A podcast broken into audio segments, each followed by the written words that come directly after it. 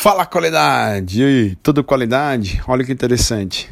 Cerca de 80% da população mundial tem dor nas costas.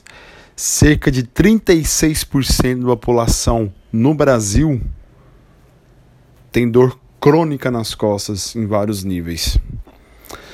Então, qualidade, o que que leva a pessoa a ter dor nas costas, a você ter dor nas costas, é a posição no seu dia a dia.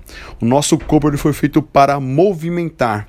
Então, se ele fica parado por longas horas numa mesma posição, ele começa a compensar forças. E essas compensações de forças desencadeiam é, fatores, por exemplo, levando a dor.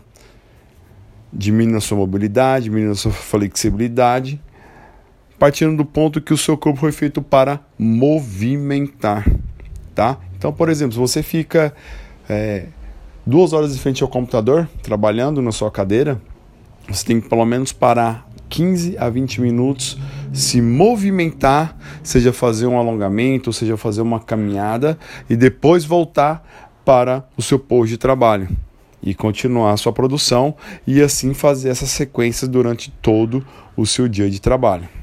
Né? Por exemplo, em casa, final de semana, muita gente gosta de ficar deitado muitas horas ali no, assistindo Netflix, assistindo algum filme, enfim.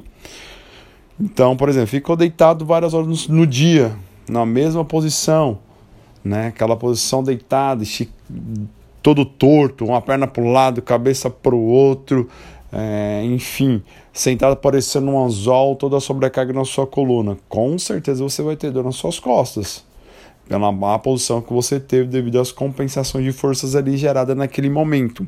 Então o que você deve fazer? Fazer um movimento de alongamento. Parar, levantar, se movimentar, alongar, mais para que você faça o alongamento, ou uma massagem, ou uma liberação miofascial,